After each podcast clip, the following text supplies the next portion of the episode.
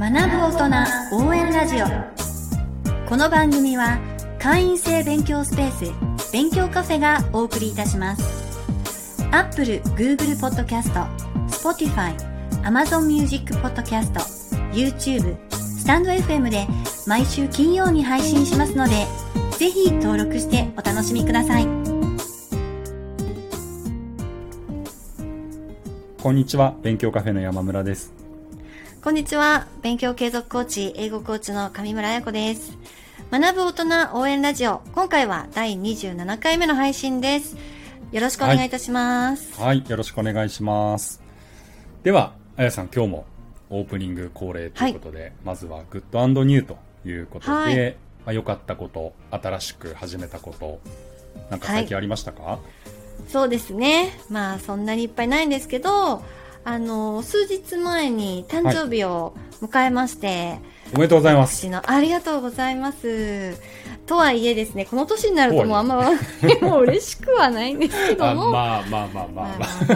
まあ、まあ。でも。はい。はい。ですが、まああのー今回はですね、はい。あの中3の娘からプレゼントをもらったっていうのが私のグッドです。あらいいじゃないですか。はーい、もう中3なので、はい。普段はね、ツンケンツンケンしてることが多い娘なんですけど、お年頃ですもんね。お年頃ですから、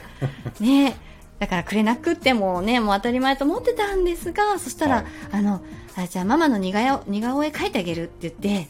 あの、タブレットでですね、私の似顔絵を描いて、えー、ハッピーバースデー。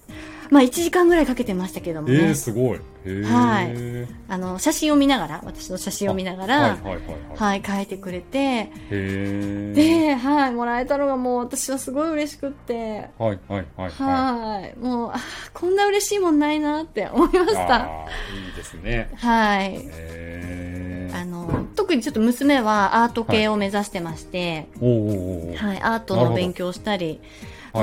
毎日ずっと絵描いたり、アート作品作ったりっていう子なので、まあそういう子から絵をもらえたっていうのがやっぱり、あいいじゃないですか、はい嬉しいですじゃあもう壁紙とかにしとかなきゃいけないですねあ、してなかったです。します、この後。なるほどいやいいですねはいはい。はい。ではでは、ここからはですね、はいえー、学ぶ大人の皆様からいただいたお悩みやご質問について一緒に考えていきたいと思います。はいはい。今回、あの、投稿フォームからいただいた、またお手紙を読ませていただきますね。はいありがとうございますはい。会社勤めをしているものです。うん会社では、やれ目標だ、あるべき姿が何だ、と、直接的な成果や勉強を強制されます。子供の頃は単純に読みたい本を読んだし、興味が湧かないテーマは相手にしないという、極めて自分に正直な態度で過ごせました。うん。正直私はやりたいことをやりたいようにやりたい程度にやりたいと思ってしまいます。会社に所属している以上求められる成果が一定あるのは理解しているのですがどのように考えていくと良いでしょうか？こういったお手紙をいただきました。なるほど。ありがとうございます、はい。まあ、勉強カフェも会社員の方会社にお勤めの方が多いですもんね。そうですよね。なので、まあ、同じような、あのはい。こうことで悩んでらっしゃる方っていうのももしかしたらいるかもしれないですはい。ね。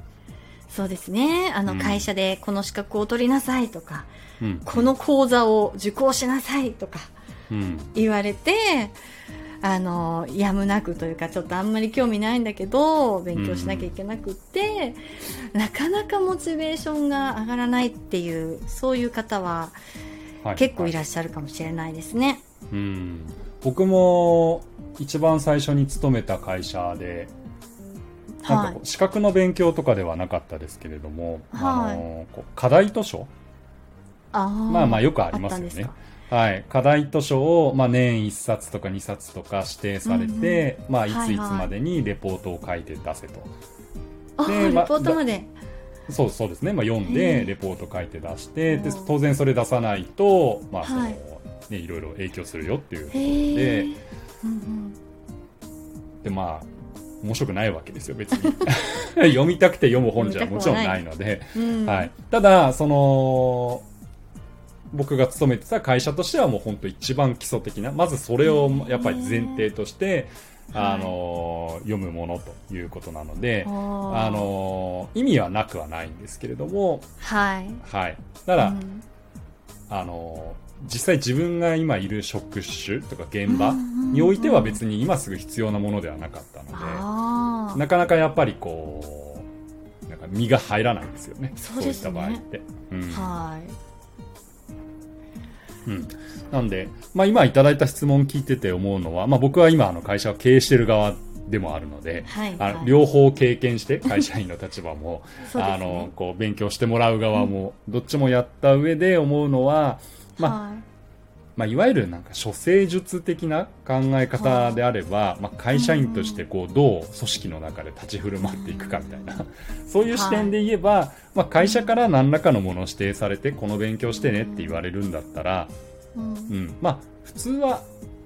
全く自分の仕事に全く関係ない勉強をさせられるっていったことってあんまりないと思うんですよね。そうですよね、うん、一見なんか全然今の自分には必要としてなさそうでも、うん、会社が指示してくるってことはきっとあの上の人からしたら、やっぱりあの何かしらの意味があるということだと思うので、はい、まあ処世術としてはまあやったらいいんじゃないのっていうのは 個人的には思います。はい、で特にまあこの質問いただいた方おいおいくつなのかはちょっとわかんないですよね。そうですね。わかんないですね、はい、なのでちょっとわかんないんですけれども、うん、まあもしこう例えば20代の方とか、まあ若い方なのであれば、もう若いんであればもう有無言わさず、まあとりあえずやったらいいと思うんですよね。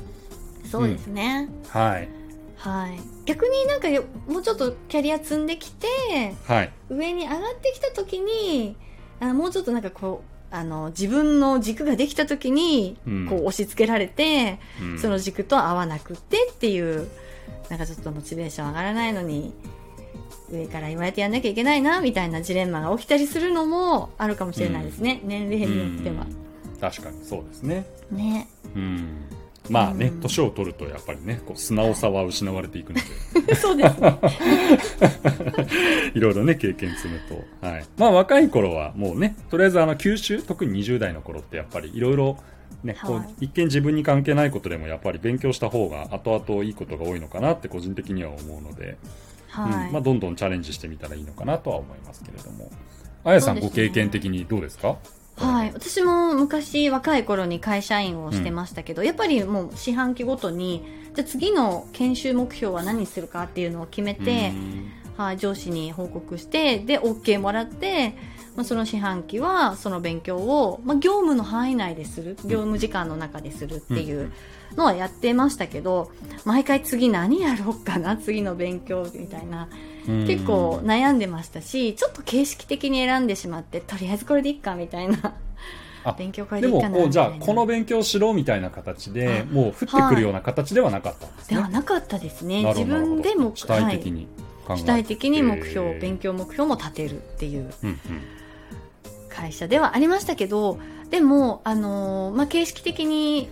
毎回こなしてたんですけどある時ちょっと企業内企業をしたいなと自分で思って、うん。うん、であの会社ち、まあ、そんな大きくない会社だったのでもう本当に社長に自分からこういう事業をちょっとはい直談判して会社の中で立ち上げたいんだけどっていうお願いをして、でそれをやらせてもらうことになった時はもうそのために学ぶことがすごいたくさんあったので。うんあの自分が学びたいこととあと企業が学んでほしいことっていうのが、うん、あのマッチして、うん、私も学びたい会社も学んでほしい、ウィンウィンっていうそれは理想ですよね。ね、そうですね、こういう状態になれば理想ですよね。はい。学びのベクトルがう、ね、うん、合っている、うん。それはもう本当めでたしですよね。そうそうなると。そうですよね。本当そうですねうん。はい。まあ、なかなか今回の質問の方だと、こう、ね、あの、会社から降ってくる、こう、勉強、これをしろっていうところが、はい、まあ、どうしてもなかなか、こう、興味が湧かないっていうところだと思うんですけれども、はい。うん。あのー、まあ、先ほどもちょっと言いましたけれども、まあ、自分の仕事において、まあ、必要なことなのだとすれば、はい。うん。まあ、それはやった方がいいと思うんですよね。うん、で、当然その、あんまりその辺考えずにやってる方もいっぱいいると思うので、うん。やっぱりその仕事に関係する勉強を、まあ、自主的にこう勉強してっていうような方っていうのはね周りにもいらっしゃると思うので、はい、うん、あのやった方がいいと思うんですけれども、まあ、うん、考え方変えればその会社から強制されてなんかこれをやれっていうのは、こう勉強の方向性を指し示って指し示してくれてるわけなので、はい、まあまあある意味それに乗っかってやればいいと思うので まあ楽なんじゃないのかなと。楽は楽かもしれない、はい、思ってまして。で、さっきあの僕の事例であの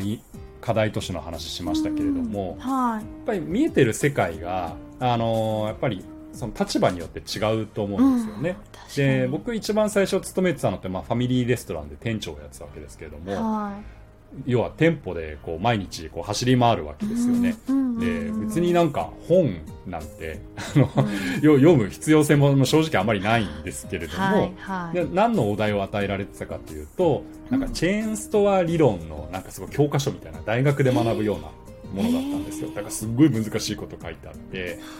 その本が書かれたのもめちゃくちゃ昔昭和40何年とかそういう本だったんで出てくる事例もなんかもうマクドナルドが日本に上陸してみたいなそんな話なんでまあ面白くもないわけですよね。正直。なんで読んでもすぐ眠くなるみたいなものなんですけれども、ただその与えられた時は正直よく分かってなくてでもいやいやね、出さないとあの出世できないので、はい、あのそれなりに書いてなんかそれっぽいのを書いて出してましたけれども でもなんかその会社で何年も勤めてて、まあなんかちょっとこう役職が上に上がって、そのなんか教育制度みたいなのをなんか聞くことがあって会社から。はい。うん。で、聞いてみると、あ、実はその、これを学べって言われてたそのチェーンストア理論っていうのは、僕が働いてた業界においてはもう本当もなんかバイブル的な、もうめちゃくちゃなんかもう有名な本でとりあえずそれ知ってないともうなんか上にはいけないぐらいの。要は会社としてはチェーンストア理論の理論は最低限体にちゃんとこう染みついてる人とやっぱりこう、そういった話をしていく。まあ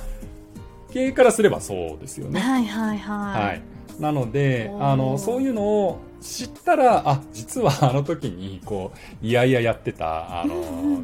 課題図書って実は意味があったんだなっていうのを後々知るみたいなことは僕自身あったんですけれども、はい、はい、なのであの立場によってこう見えてる世界っていうのは当然違うと思うので、うん。うんまあ、今の時点ではなんでこれ俺やんなきゃいけないんだろうっていうふうに思うところがあったとしても、まあ、とりあえずやってみるとあのどこかでなんかこう線と線が、ね、こうつながるみたいないったことはあるかも、うん、しれないですね。そうですね。い。やありそうですね。ちょっと今見えてないだけっていう、うん、やる意義が勉強する意義が。はいはい。あのうちの会社が何回かこのラジオでも言ってる IT パスポートっていう資格の試験の、はい、今あの個人向けだけじゃなくて企業様へのはい、あの導入の支援みたいなのもやらせてもらってるんですけれども、はい、まあ、要はあのうちの会社で全社員全従業員に IT パスポートの資格を取ってもらおうという意思決定をされた会社さん、今増えてるんですよね。はいはい、うん。ね、DX とかそういった流れで。で、うん、まあ、そういった企業さんのなんか人事の方とか、うん、あのそういった方がじゃあどうやって具体的に、その全社員に職をしてもらおうかっていう、まあ、そのお手伝いを少しあのさせてもらってるんですけれども、はい、ある企業があって100人従業員がいたとして、はい、100人全員同じ資格を会社が主導して取らせるってまあ大変なわけですよ。はい、はい、なんとなくこうなんかねイメージはあると思うんですけどなんか、そのトップの1割2割の人は何も言わなくても多分やるんですよ。はい、で、うんうん、下の1割2割の方は多分何言ってもあまり響かない。はいはいはい、うん、でその中間層っていうのが一番ボリュームが多くて、まあ、その中間層をいかにこう上げていくか、うん、あの合格に向けた勉強をしていってもらうかっていうのが、まあ、鍵だったりするんですけれども、うん、でもそれもあのやっぱりこう企業さんが取り組むにあたってうまくいってる企業さんっていうのはなんでその IT パスポートを今我が社が全従業員に取ってもらう必要があるのかはい。うん。まあ、そういったところのさ背景の説明だったりだとか、うん、うん、それを全社員が取ることによって我が社は今後どうなっていくのかっていう、その未来のビジョンの提示はいうん、そういったのが結構その導入がうまくいくかいかないかの結構分水嶺というか肝だったりするんですよね。うんうん、はい、うんなので、あの、そういうなんかこう背景、なんでこれを勉強するのかみたいなのを、まあ、もし教えてもらえるんだったら、なんか教えてもらうことによって、なんか腹落ちしたりとか、するかもしれないですね。